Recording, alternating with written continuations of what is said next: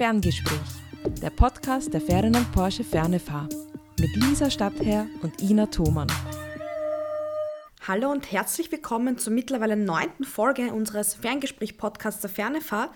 Heute zu Gast bei uns ist Studiengangsleiterin Christa Valente. Lieber Christa, schön, dass du die Zeit nimmst, heute mit uns zu plaudern. Hallo, vielen Dank für die Einladung. Liebe Christa, Erzähl uns, wie war dein Weg auf die Fernefahr und welche Aufgaben erfüllst du bei uns im Haus? Ja, ist schon ein bisschen her, aber mein Ursprung, äh, ursprünglich war ich wissenschaftliche Mitarbeiterin an der Uni Wien im Bereich Wirtschaftspsychologie, habe mich dann sehr schnell äh, ein bisschen alleine gefühlt in der Wissenschaft und habe gedacht, ich muss in die Unternehmen hinein, bin in die Unternehmensberatung, also in die Wirtschaft gewechselt, hat es mich aber dann wieder die Wissenschaft so zurückgezogen, bin ich an die WU gewechselt und dort ungefähr ähm, eben vor 15 Jahren oder so äh, wurde ich dann eingeladen, ein Konzept für die Fernefahrt zu erstellen und zwar genau zu dem Thema, das mein Lieblingsthema ist, nämlich die Verknüpfung zwischen Wirtschaft und Psychologie. Und da bin ich also nun, heute bin ich hier Studiengangsleiterin für den Bachelorstudiengang Betriebswirtschaft und Wirtschaftspsychologie und auch noch stellvertretende Kollegiumsleiterin und kümmere mich um die qualitätvolle Entwicklung unserer Lehre. Das ist mein großes Anliegen. Vielen Dank, liebe Christa. Wir steigen ja heute auch ein bisschen inhaltlich äh, ein in eins, würde ich jetzt mal behaupten, der Kernthemen der Wirtschaftspsychologie äh, rund um den Bereich Arbeit. Was brauchen Menschen im Arbeitsumfeld? Und da ist ja den Medien zu entnehmen, dass die Arbeitslosigkeit aktuell sehr gering ist in Österreich. Es ist aber auch bekannt, dass wenig gut qualifizierte Bewerberinnen für sehr viele offene Stellen äh, unterwegs sind. Was wir auch wissen, ist, dass in den nächsten Jahren viele Menschen in der Babyboomer oder in der sogenannten Babyboomer-Generation langsam in den Ruhestand gehen, was natürlich noch mehr Freistellen dann zur Folge hat. Und wir wissen auch, dass die Generation Z in den Arbeitsmarkt eintritt. Jetzt gleich meine Frage an dich. Was ist diese Generation Z ähm, und was glaubst du, was Menschen bzw. Unternehmen machen können, um interessant zu sein für diese sogenannte Generation Z? Ja, das interessiert gerade wirklich sehr, sehr viele Unternehmen. Und das ist genau die richtige Frage. Wer ist diese Generation Z was, äh, was wollen die, was können die, was brauchen die? Und äh, vielleicht ganz kurz, das sind also diejenigen Leute, die teilweise noch nicht mal am Arbeitsmarkt angekommen sind, die heute zwischen 10 und 25 Jahre alt sind und die ähm, eine vielleicht doch ein paar prägende gemeinsame Erfahrungen in ihrem Leben bisher gemacht hat. Ich würde sagen, sie alle sind mit einer äh, Beschäftigung oder Befassung mit Technologien aufgewachsen, wie das vorher noch nie der Fall war. Seit ihrer frühen Kindheit begleiten sie wahrscheinlich Mobiltelefone, äh, kleine Tablets und so weiter. Sie sind aber auch mh, mm, mit der Corona-Pandemie, mit den Lockdowns und jetzt eben auch mit Kriegserfahrung und Flüchtlingserfahrungen konfrontiert gewesen. Das heißt, man kann sich überlegen, wenn man von diesen Prägungen ausgeht, dass es vermutlich so ist, dass sich die Leute, diese Leute aus dieser Generation denken, dass technisch so ziemlich alles lösbar ist. Es gibt ja auch wirklich tolle Anwendungen, aber andererseits eben auch sowas im Hintergrund ist wie Vorsicht, Gefahr, Beschränkungen, äh, das Thema Klimaschutz, äh, das Bedürfnis nach Sicherheit. Und da sind wir schon eigentlich bei dem, wo wir vieles ableiten können, was diese Generation vermutlich bewegt und motiviert und treibt. Nämlich einerseits, dass sie äh, auf Technik stehen, dass sie äh, es gewohnt sind, sich im Technikbereich zu bewegen und auf der anderen Seite aber, dass sie so ein gewisses äh, Gefühl auch haben wollen, ähm, eigene Bedürfnisse ernst also das Gefühl haben, eigene Bedürfnisse müssen ernst genommen werden, auch von denen, mit denen sie zu tun haben, auch von denen, die sie vielleicht am Arbeitsplatz dann einstellen, mit denen sie zusammenarbeiten. Jetzt mal ganz grob. Das heißt, du hast gerade zusammengefasst, dass diese Generation der 10- bis 25-Jährigen über, ich sage mal, kollektive Weltereignisse geprägt ist und große Trends wie Digitalisierung etc. Was glaubst du jetzt, was diese jungen, äh, beziehungsweise diese Leute brauchen, damit sie sich in Firmen wohlfühlen, weil das hast du ja auch als wichtigen Aspekt gerade genannt, damit sie dann auch gerne und gut ähm, arbeiten können. Also es gibt ja mittlerweile schon einiges an Forschung zu dieser Thematik oder zu dieser Fragestellung und man muss, wie das so häufig ist in, dieser, in unseren Wissenschaften, sagen, es gibt auch genauso viele unterschiedliche Ergebnisse. Das freut uns natürlich nicht sehr, weil wir möchten natürlich handfeste Dinge haben, mit denen wir arbeiten können. Also einerseits zeigen aber doch viele Trendstudien, Studien schon grobe Gemeinsamkeiten, würde ich jetzt einmal sagen. Nämlich einerseits, dass diese jungen Leute auch Spaß haben wollen an ihren Arbeitsplätzen, also der Spaßfaktor wichtig ist, dass sie aber auch gleichzeitig Abgrenzung zu ihrem zwischenberuflichen und privaten Leben haben wollen, also geregelte Arbeitszeiten, dass sie sich ähm, auf der anderen Seite, und das zeigen wiederum so Recruiting-Studien, wünschen mit ihrem Arbeitsplatz, wollen sie hauptsächlich zufrieden sein, sie möchten sorgenfrei sein, also einen halbwegs gesicherten Arbeitsplatz haben, sie möchten anerkannt werden, sie möchten Wertschätzung erfahren. Also das sind so ganz grobe Themen und es gibt also wirklich äh, eine unterschiedlichste Forschungen, die auch versuchen mittlerweile das in Meta-Analysen zusammenzufassen. Muss ich aber auch dazu sagen, dass sich da die Generation Z, also die ganz Jungen, kaum von den früheren Generationen oder nicht so eklatant, wie man erwarten würde, unterscheiden.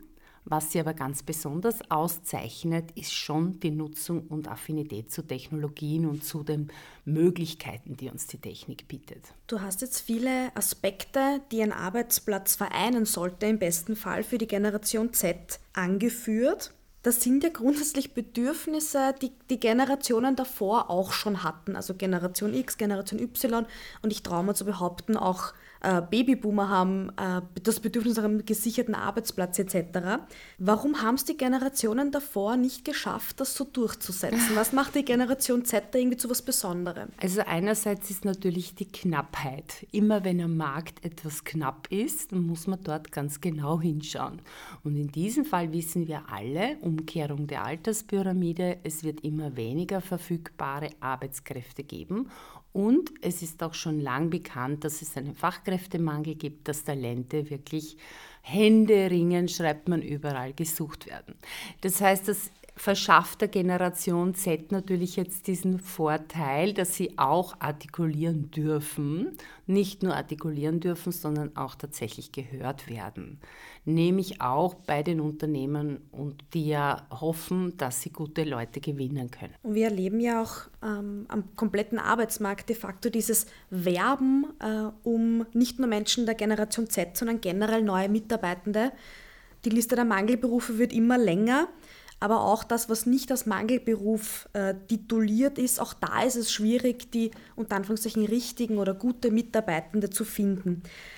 Woran glaubst du, scheitern da die Unternehmen in diesem Werbungsprozess? Also ich glaube, es sind grundsätzlich oder vereinfacht gesagt drei Dinge. Sie verstehen die potenziellen Bewerberinnen und Bewerber nicht gut genug. Die Prozesse sind zu langsam. Schnelligkeit ist essentiell jetzt, wenn es um Personalsuche und Einstellung geht.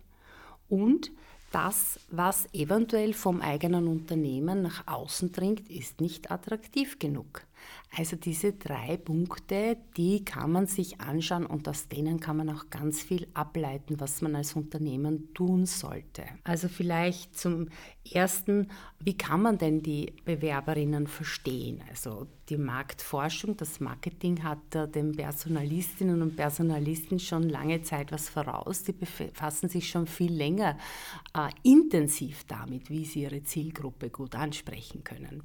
Im Personalmarketing ist es auch zurzeit das Top-Thema und es geht immer darum herauszufinden, ähm, was äh, will denn mein idealer Bewerber, meine ideale Bewerberin in ihrer Arbeit mit ihrer Arbeit eigentlich erreichen.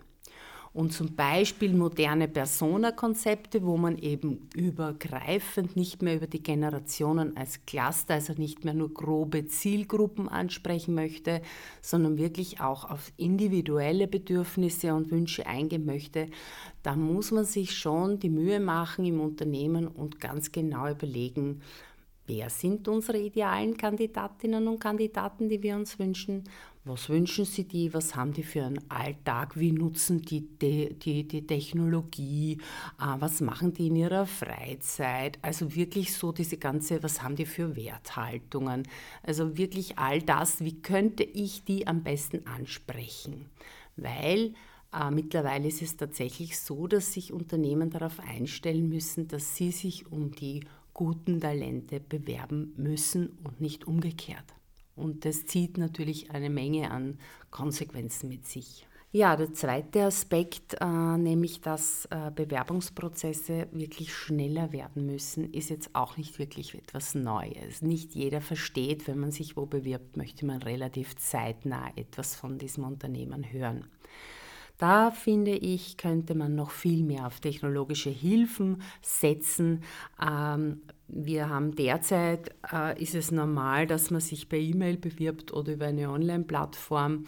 Äh, es geht aber viel stärker der Trend noch zu viel schnell, schnelleren äh, Aktion, Reaktionsdingen wie WhatsApp-Bewerbungen zum Beispiel. Ja? Also wo wirklich ähm, man das Mindset auch in den HR-Abteilungen noch verändern muss, weil da geht es einfach darum, wenn eine Bewerbung hereinkommt, muss ich wahrscheinlich in der nächsten Minute ein WhatsApp zurückschreiben und sagen, hallo ist eingegangen und machen wir uns ein äh, Termin für ein kurzes Online-Meeting aus. Ja? Also die virtuellen äh, Welt, das Internet, die technischen Möglichkeiten bieten da eh sehr viele Chancen, dass man da wirklich rascher werden kann und die Dinge also sehr äh, ankurbeln kann, die Schnelligkeit sehr ankurbeln kann, weil eben gute Leute viele Angebote bekommen und auch schnell weg sein könnten.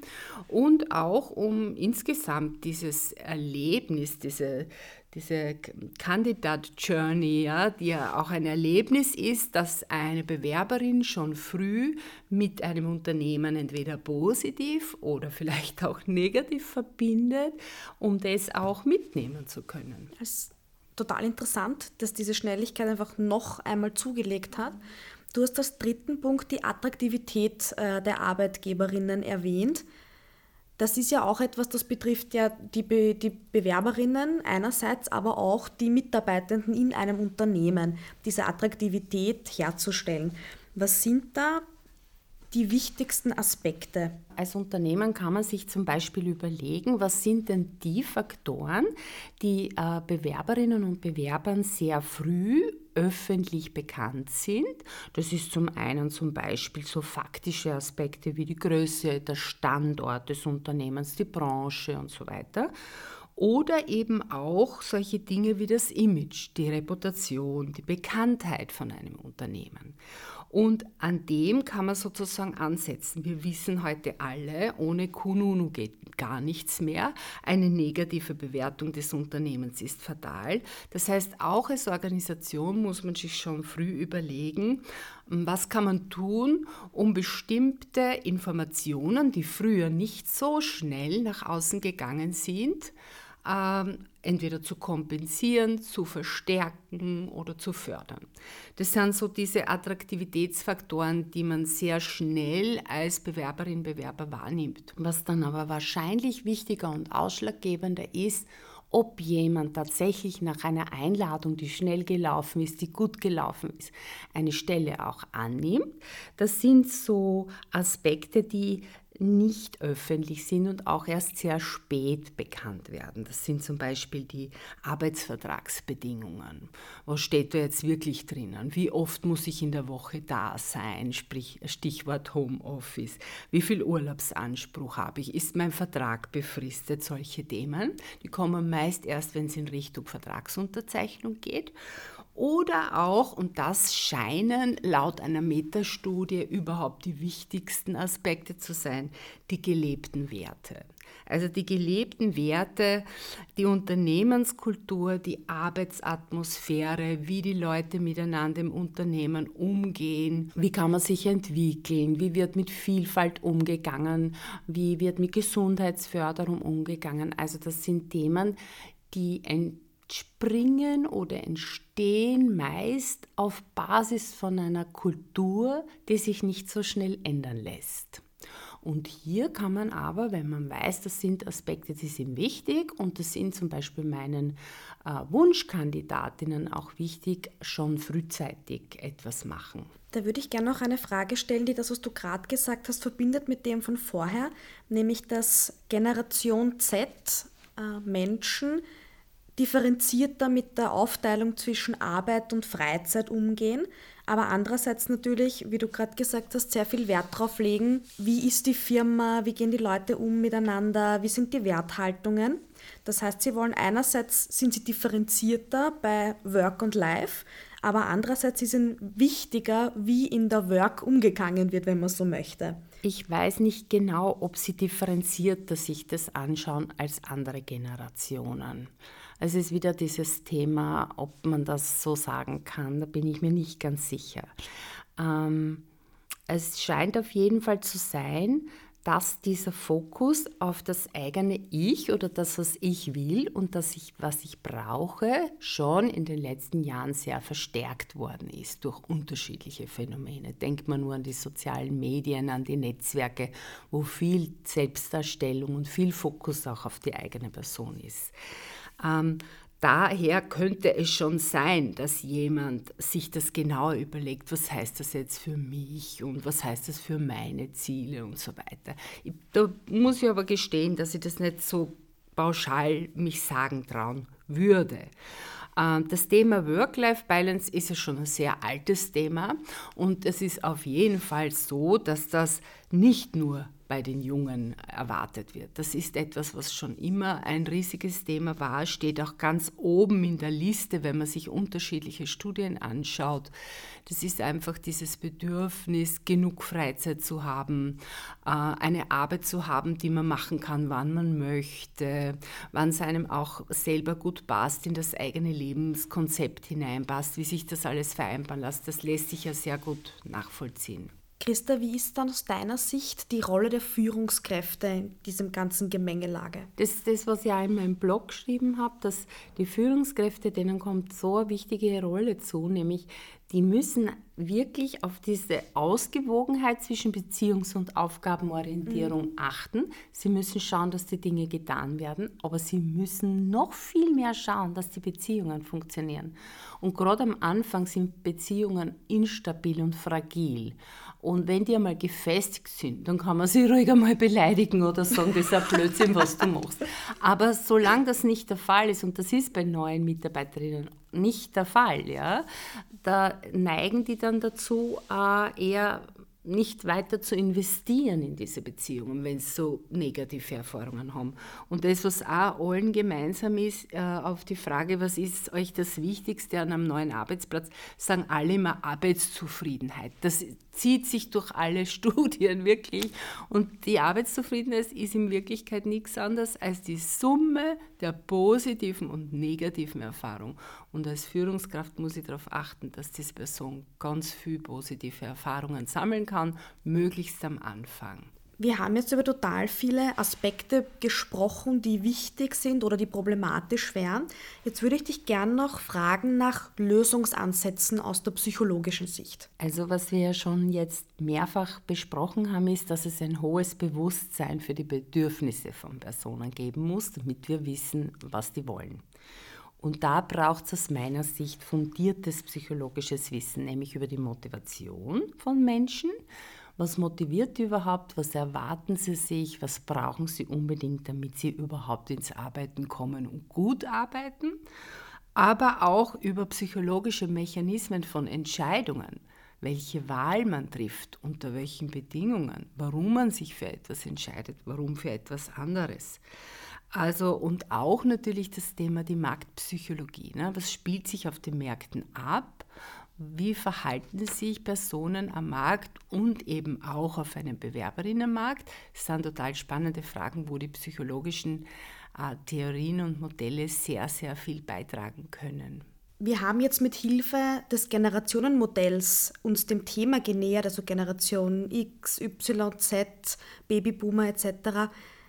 Christa, wie schätzt du das generell ein, mit diesem Generationenmodell zu arbeiten? Das Generationenkonzept hat schon seinen Nutzen in ökonomischer Hinsicht auf jeden Fall. Im ganzen Marketing zum Beispiel ist es ein wichtiges Tool, um einfach Gruppen einzuteilen und versuchen dort zu unterscheiden und zu differenzieren. Tatsächlich birgt das Generationenkonzept wirklich sehr hohe Risiken. Ja? Erstens der Zuschreibung, der fälschlichen Zuschreibung von Eigenschaften, die diese Leute nicht haben. Und deswegen möchte ich da immer betonen, dass man das sehr, sehr vorsichtig auch betrachten muss, damit es nicht zu diesen Schubladisierungen kommt, damit es nicht zu einer Reproduktion von Stereotypen kommt. Wenn man sich vorstellt, wir sind jetzt alle im Unternehmen schon angestellt und wir warten jetzt alle auf die Generation Z, die da kommen wird und denen wird quasi der rote Teppich ausgelegt. Das führt ja eher zum Auseinanderdriften von Generationen, denn dazu, dass sie gut miteinander arbeiten können. Also unbedingt wichtig, das ist nur ein Hilfskonstrukt, die Grenzen sind fließend, es gibt nicht wirklich grobe Unterschiede. Durchgängig bei allen Studien kann man sagen, viel mehr Gemeinsamkeiten. Manchmal ist eine Gruppe in sich differenzierter und individuell unterschiedlicher als wie Zwischengruppen. Also man muss sehr aufpassen, dass man da nicht äh, diesen Stereotypen Verstärkungen aufsitzt. Und das ist mir auch immer ein großes Anliegen und deswegen habe ich das auch in dem, in dem äh, Blog so geschrieben. Ähm, die sagen das jetzt zwar, ja, und die machen das vielleicht laut, diese jungen Leute, aber tatsächlich ist das etwas, was uns alle schon immer ein Anliegen ist oder betrifft. Und ich finde, bei aller Unterscheidung, was die speziell auszeichnet, nach dem zu suchen, was ja sinnvoll sein kann, muss man immer mit der Frage schließen, was haben wir gemeinsam? Weil dann kann man richtig gut Aktivitäten auch setzen, gerade im Unternehmen. Und gerade wenn es um Unternehmenskulturenänderung geht, die ja eine langwierige Angelegenheit ist. Es geht ja nicht von einem Jahr zum anderen. Ja, also echte Werte oder gute Werte in einem Unternehmen verändern sich nicht so schnell.